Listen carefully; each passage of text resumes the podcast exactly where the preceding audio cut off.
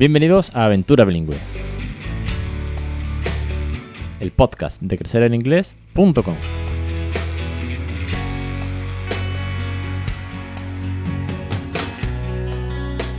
Capítulo 214, 23 de julio de 2020. Muy buenas, mi nombre es Alex Perdel y esto es Aventura Bilingüe. Ya sabéis que este es el podcast en el que trato de animaros, contagiaros, inspiraros, llámalo como quieras, a que le regaláis una segunda lengua. A que habléis en inglés en casa y en la calle con vuestros, con vuestros hijos. A que le cantéis canciones, a que le leáis cuentos, a que creáis rutinas y que consigáis un día decirle, Can you give me a kiss? Y venga corriendo y te dé un beso porque ese beso es un beso bilingüe. Y al final esa emoción, esa sensación, esa conexión emocional en una segunda lengua es única. Y solamente vosotros podéis conseguirlo. Vosotros, papis y mamis, aventureros, criando bilingüe. Así que una semana más, un placer estar aquí y ayudaros con los tips, cuentos, consejos y todo lo que tenga que aportaros. Vamos hoy con un tema de cómo se preparan las familias a la hora de la crianza bilingüe. Igual esto te orienta un poco si estás a punto de empezar. Oye, ¿qué formas más comunes hay para prepararse de cara a de cara a hablar en inglés todos los días, de cara a meterse de lleno en esta aventura del bilingüismo real. Antes que no se me olvide que estamos ya en la novena clase, novena clase del curso de Phonics avanzado de Anabel. ¿Cómo pasa el tiempo? Madre mía, parecía ya que empezamos el curso. En la novena clase eh, vamos a ir cerrando ya eh, algún que otro set de Phonics y os digo, os adelanto que para la última clase tenemos eh, vídeos especiales con resolución de dudas que le habéis hecho llegar a Anabel, que ya ha preparado, que ya he montado y que así, pues igual son dudas muy generales, dudas muy específicas, que ya, sobre todo son muy, muchas dudas de teachers, muy, muy de teachers de, de cara al aula. ¿vale? De qué algunas cosas que tal vez a casa se nos escapa un poco más, lo que más que somos papis y mamis, eh, a las familias, pero para las teachers son preguntas que seguramente os van a ayudar un montón, ¿vale? Eso será para la semana que viene que cerramos el curso 17 y al lunes siguiente, el lunes número, el lunes de, de agosto ya, el eh, primer lunes de agosto, ya empezamos el curso 18, el último curso de Phonics avanzados. Vamos con el tema de cómo se preparan las familias para la crianza bilingüe. Esta pregunta, mejor dicho, oye, todo hay que reconocerlo, es de una aventurera, Lucía, eh, de aquí de Sevilla, que me escribió, oye Alex, eh, ¿podrías hacer una recopilación o preguntar un poco a la audiencia, a los oyentes, a los seguidores, a los aventureros, de cómo se prepara la gente, ¿Qué, es lo primero que hace, que estudias inglés, eh, no sé, eh, te pones a, aprender por tu cuenta, eh, consultas a otras familias, etcétera, etcétera. Entonces, bueno, hice una encuesta en Instagram Stories, puse cuatro opciones, de estas que mm, como que una es correcta y el resto no, pero dije, oye, ojo que ninguna respuesta es correcta. Porque después de tanto tiempo eh, aunque podría haber muchas formas de prepararse, ¿vale? Porque una forma de preparar el bilingüismo para tus hijos sería coger, eh, como ha hecho Miriam de The Royal Hub, te vas a un pueblecito de Inglaterra, lo sueltas allí y ya la propia sociedad hace que eh, estés inmerso en el inglés. Bueno, eso es una opción, pero vamos a aterrizar a la opción Mm, más común, más real, por así decirlo, que solemos hacer.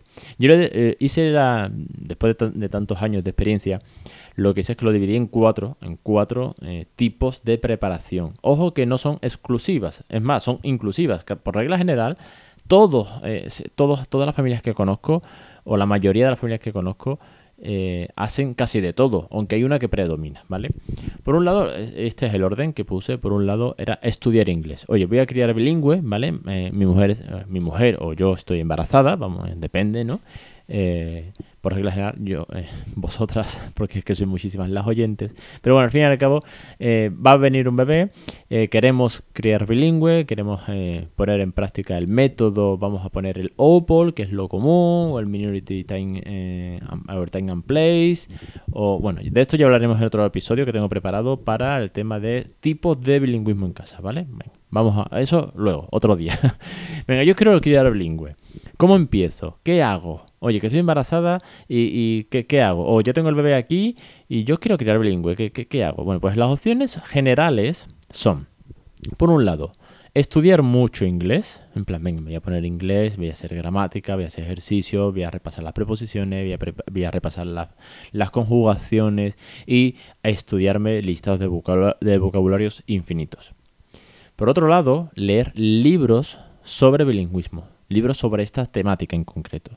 Hay varios libros, de hecho, de todos ellos, eh, tengo que, creo, que, creo que los tengo casi todos, todos los que están en español los tengo en casa, que me los han ido regalando las editoriales, las autoras han pasado por el programa y estoy para hacer un episodio resumen de todos, porque aunque las tengo a cada una de ellas por separado, pero podría ser un resumen y dar feedback, ¿vale? Estoy hablando ni más ni, ni, más, ni menos que de... Eh, eh, Baby English de Diana San Pedro, Mejora tu inglés y que tu hijo sea bilingüe de Pilar Vera, estoy hablando de Aprende inglés en familia de Diane Lines, eh, estoy hablando del ebook de Amanda, bueno, es de inglés más bien, el de Aprende inglés en casa de Bego Gorrales, estoy hablando de La mente del niño de Diciana Cofruto, Estoy hablando del diario guía del niño bilingüe de María Rodríguez. Quiero decir, hay muchos. El bilingüismo en la infancia, de Alina Signoret que es un apellido un tanto extraño. En fin, hay muchos libros y eh, es una de las grandes opciones que también se puede barajar. Oye, voy a leer libros especializados a ver en qué me pueden ayudar, qué ofrece cada uno de estos libros. Luego, otra opción, que muchos también os hacéis, es seguir otras cuentas de Instagram, vamos a poner Instagram, o redes sociales al fin y al cabo, pero como ahora la que está de moda es Instagram, además de TikTok para hacer un poco el monger y bailar, pues seguir cuentas. Cuentas como qué? Bueno, cuentas como My Bilingual Share Corner, como Spanglish Peck, Spanglish Easy, The Royal Hub, Mami English, eh, yo qué sé, hay tantísimas, eh, Petit Londoner, Bambolango, que no se me olvide Bambolango, eh, no sé, hay tantísimas cuentas de bilingüismo ya, por suerte, ¿vale? Porque han ido saliendo, algunas han caído, ojo, en, este, en estos cuatro años y medio he visto salir y bajar, eh, bueno, crear y borrar cuentas más de una vez. Supongo que cada uno pues le dedica el tiempo que tiene, o se aburre, etcétera, etcétera. Pero bueno, mientras esté, pues es posible que comparta más o menos contenido y al final ese contenido está ahí para ser consumido, ser eh, que ayude, al fin y al cabo, y vamos, de hecho, tanto es así que la mayoría de las cuentas, fijaos, ¿no? Me las sé casi de memoria porque con ellas comparto muchísimas cosas, porque además eh, suelen venir al podcast o porque casi, y, esto ya es el culmen del culmen, son teachers aquí, ¿no? Como Débora, como le ha pasado a Miriam, que son teachers también en la plataforma de crecer en inglés. Con lo cual la sinergia es eh, aún más fuerte, ¿no? Y es otra de, de, las cosas más importantes, ¿no? Crear sinergia, que todos compartimos, que todos sumamos, que al final y al cabo esto no sea exclusivo de eh, un monopolio, para así decirlo, porque no tiene sentido. Y por última opción, os ponía, y ahora os digo los ratios, ahora os digo los porcentajes de qué es lo que más hace la gente y cómo lo, cómo lo veo, cómo me llegan las consultas, por dónde se suele empezar, que eso también es importante. Lo último que os decía y una opción que tenía que poner era crecer en inglés, como tal. Oye, pues yo cuando empiezo a criar bilingüe, eh, la, eh, la respuesta era podcast y cursos de crecer en inglés. Bueno, pues era otra de las opciones, porque aquí llevo desde, desde abril de 2016, eh, ya ha llovido desde entonces, ya llevamos 216 programas, 214 programas, perdón. 214 programas, más de 160 lecciones de los cursos, eh, un equipo de 5 teachers, quiero decir, al final hay muchísimo contenido y es la plataforma de bilingüismo, al fin y al cabo, con lo cual era otra de las opciones que os ponía de cómo me preparo para el bilingüismo. Señala la que más uses, señala la que primero utilizaste, señala por la que empezaste a la hora de me voy a formar o me voy a poner las pilas si quiero regalar una segunda lengua a mis hijos. Y en base a todo esto, en base a todo esto, la número uno, ¿vale? Y luego, luego os hago al final un compendio de cómo veo yo qué, es lo que hace más la gente, ¿vale? Sobre todo por el feedback que me transmití. El 33% es, la, es el número más alto. El 33% sigue cuentas en redes sociales de esta temática. Todas las cuentas que os he dicho y muchas más que seguramente habrá, por no hablar de las que son de, de otros países. Bueno, bueno, por ejemplo, se me olvidaba, Reto Bilingüe, en México también, de Minerva, también muy chula. Eh, quiero decir, al final también hay mucho bilingüismo en otros países, pero eh, principalmente os hablo de las que conozco, con las que trabajo, con las que cruzo mail, privados y todo lo que tú quieras, o WhatsApps eh, en español, ¿no? El 33% de vosotros, de vosotras, antes de empezar a criar bilingüe, me meto en redes sociales y bicheo qué cuentas hay, qué hacen, qué comparten, qué recursos puedo pillar y sobre todo, bueno, pues qué dudas me pueden resolver. Luego, el 28% dice que cuando va a empezar a criar bilingüe, lo que hace es ponerse a estudiar inglés. Es curioso, primero eh, me pongo a buscar cuentas, pero después viene a estudiar inglés. Esto puede ser por dos razones. Eh, trato de elucubrar. Por un lado, porque primero voy a ver si la gente es capaz de hacerlo o no. En, el caso de seguir otras cuentas, voy a buscar esa inspiración, voy a buscar ese contagio emocional, ¿no? De ver que es posible, de sentirme identificado, de querer llegar a ese objetivo, eh, de cómo otras familias lo están logrando, ¿vale? Y decir, joder, sí, es posible, venga, ahora me toca a mí, ¿no? Me voy a poner las pilas. Y también porque muchos y muchas de vosotras ya, ya tenéis un buen nivel de inglés. Ya tenéis mucho nivel, ya tenéis un C1, ya sois bilingüe, ya tenéis un buen conocimiento, con lo cual el inglés, el estudiar inglés pasa a un segundo lugar. Ojo, que en mi caso es todo lo contrario. Yo me puse a estudiar inglés y luego seguí cuentas. Pasa que para aquel entonces éramos cuatro gatos. Estaba Mariña, estaba Eva de Inglés con tu hijo, estaba Minerva empezando de reto bilingüe, Vanessa de Badanamu que empezó, una de estas que se ha ido. Quiero decir, éramos cuatro, que tampoco había mucho más donde rascar. que te ponías a buscar y pues, te encontrabas un foro para ir perdido la mano de Dios con 500 mm, canales y dos mensajes y medio pero estudiar inglés es la segunda opción. Tercera opción, libros, libros. El 23% dice que antes de empezar a criar a bilingüe, coge libros. De todos los que hay, pues que voy a hacer, eh, creo me apetece hacer de hecho un resumen porque preguntáis mucho sobre los libros de crianza bilingüe y tengo muchos y cada uno es de una manera.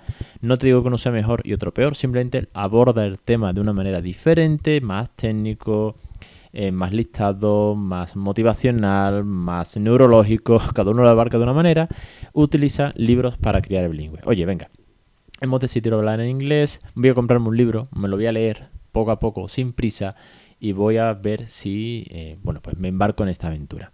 Y por último, en el 16% de los encuestados, que no está nada mal, y la verdad que tengo que agradecerlo, porque no, no me esperaba tanto, oye, un 16%, que la encuesta la respondió un montón de personas.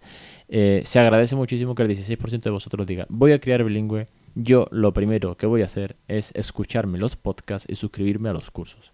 Cierto es, obviamente, que esto no está muy balanceado, para aquellos que entienden de estadística y tal, está bastante ponderado a que la encuesta la he hecho yo. Quiero decir, si tú me sigues a mí, pues es muy, muy, muy posible que hayas escuchado muchísimos podcasts, que estés suscrito a los cursos o, o ya hayas estado. Quiero decir, es muy obvio, si esta encuesta le hiciese el Ministerio del Interior, pues igual yo no aparezco, aunque si apareciese sería una pasada. Quiero decir, pero aún así es muy de valorar y muy de agradecer, sinceramente, que cuando quieras tomar la decisión, cuando tomas la decisión de voy a criar bilingüe, voy a hablar en inglés, me voy a poner a cantar, me voy a poner a jugar en inglés, voy a eh, salir de dudas, voy a decirle a la familia y a la sociedad de que voy a regalarle una segunda lengua a mis hijos. Vengáis a crecer en inglés. Confiéis en mi proyecto, confiéis en mi trabajo, confiéis en las teachers que están aquí detrás y confiéis en todo el recorrido, la constancia, nunca mejor dicho, de lo que hago porque es una forma de sentirme muy gratificado y realmente pues me, me emociona mucho porque, joder, cuatro años y medio aquí, si no fuese también por este feedback, pues igual estaría yo aquí hablándole solo, pero cuando ves que la comunidad crece cuando además ves que las familias ayudan, cuando te llegan los emails del otro día, ¿no? De hace, no, del otro día, de hace dos, tres semanas que os comentaba, ¿no? Los mails que te llegan desde Colombia, desde España, desde México, el ya estoy haciendo, los, ya estoy haciendo la rutina, el muchas gracias por comentar, oye, pues mm, obviamente suma muchísimo a la motivación de seguir trabajando en este proyecto. Dicho esto, y ahora eh, vamos a hacer, voy a haceros un poco de compendio de cómo lo termino, cómo lo termino de ver, ¿vale? El tema de seguir otras cuentas eh, lo veo el modo low cost. Eso, es, cierto. Porque estudiar, eh, puedes, puedes tirar de muchísimas webs que tienen ejercicios, pero o te apuntas a una academia, o te apuntas a algún curso online, ya puede tener un coste, ¿vale? Porque si no, es, es costoso. Tú solo por ponerte tienes que tener una voluntad de hierro brutal, ¿vale? Pero seguir otras cuentas es el, modo low cost, eh, typical Spanish, de todo lo que sea gratis, bienvenido sea, ¿no? Ya más menos caso lo haré, pero bueno, sirve, creo, creo que principalmente sirve de inspiración para ver que lo puedo hacer, ¿no? Yo voy a ver estas familias cómo lo están logrando y yo mm, me pongo este reto por delante. Lo de estudiar inglés, como os digo, creo que mucha parte de que hay buen nivel y que lo que queda por aclarar son principalmente vocabulario, y esto es una de las grandes dudas, vocabulario y frases cariñosas, este tipo de palabras, este tipo de, de recursos que no estamos acostumbrados porque nadie en su trabajo diario, por regla general, salvo que trabajes en una guardería, pues sabes decir chupete, pañal, cambiador, este tipo de, eh, de vocabulario y de frases, expresiones cariñosas en inglés. Con lo cual ahí es donde entran los libros. Ahí es donde entran los libros, que tienen muchísimo de este vocabulario. Básicamente casi todo, casi todos los libros están llenos de frases, de expresiones, de canciones, de, bueno, de cuentos, no, de, de juegos en inglés para bebés. Porque claro, es una carencia que tenemos.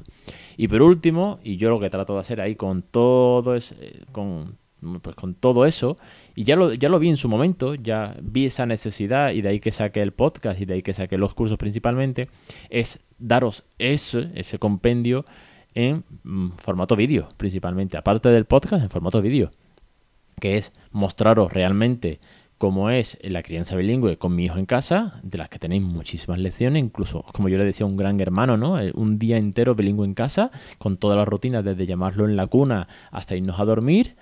Y eh, luego ya hemos avanzado a otros, a otros temas que realmente son muy interesantes, pero que han ido con la corriente y las necesidades que vosotros habéis ido planteando.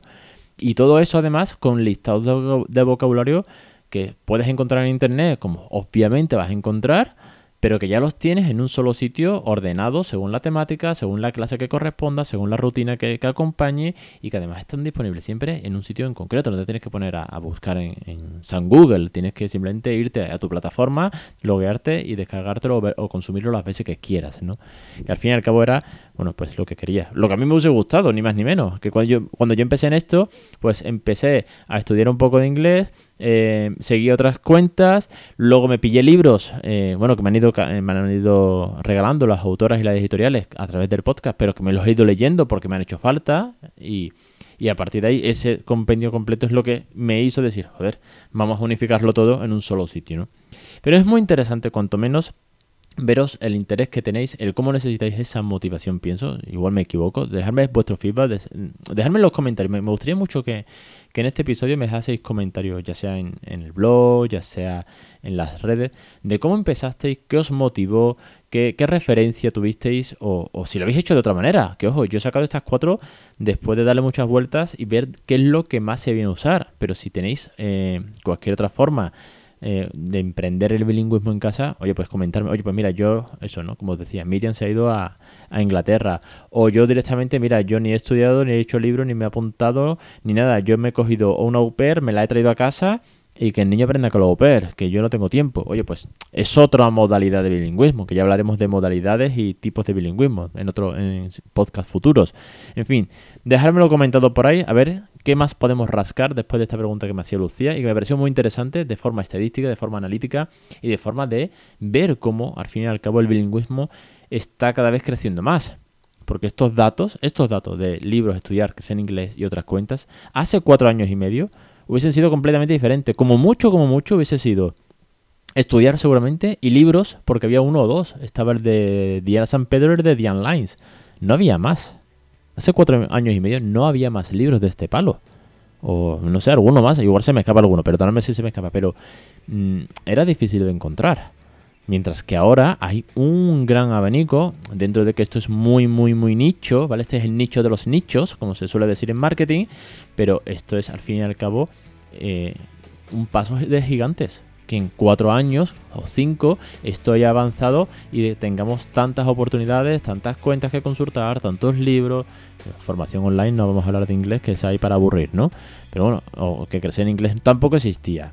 En fin, lo dicho, comentarme a ver qué, os ha parecido, cómo os habéis puesto vosotros en marcha o si habéis utilizado otra, otro recurso, otra rutina, otra forma para motivaros en cuanto a la crianza bilingüe. Lo dicho, hasta aquí el programa de hoy. Eh, un saludo a todos, muchísimas gracias, sobre todo a los suscriptores. Os espero la semana que viene, un podcast más, un curso más. La semana que viene, última lección del curso 17 de Anabel. Y eh, cualquier cosa ya sabéis dónde estoy, ¿de acuerdo? Muchísimas gracias y hasta la semana que viene.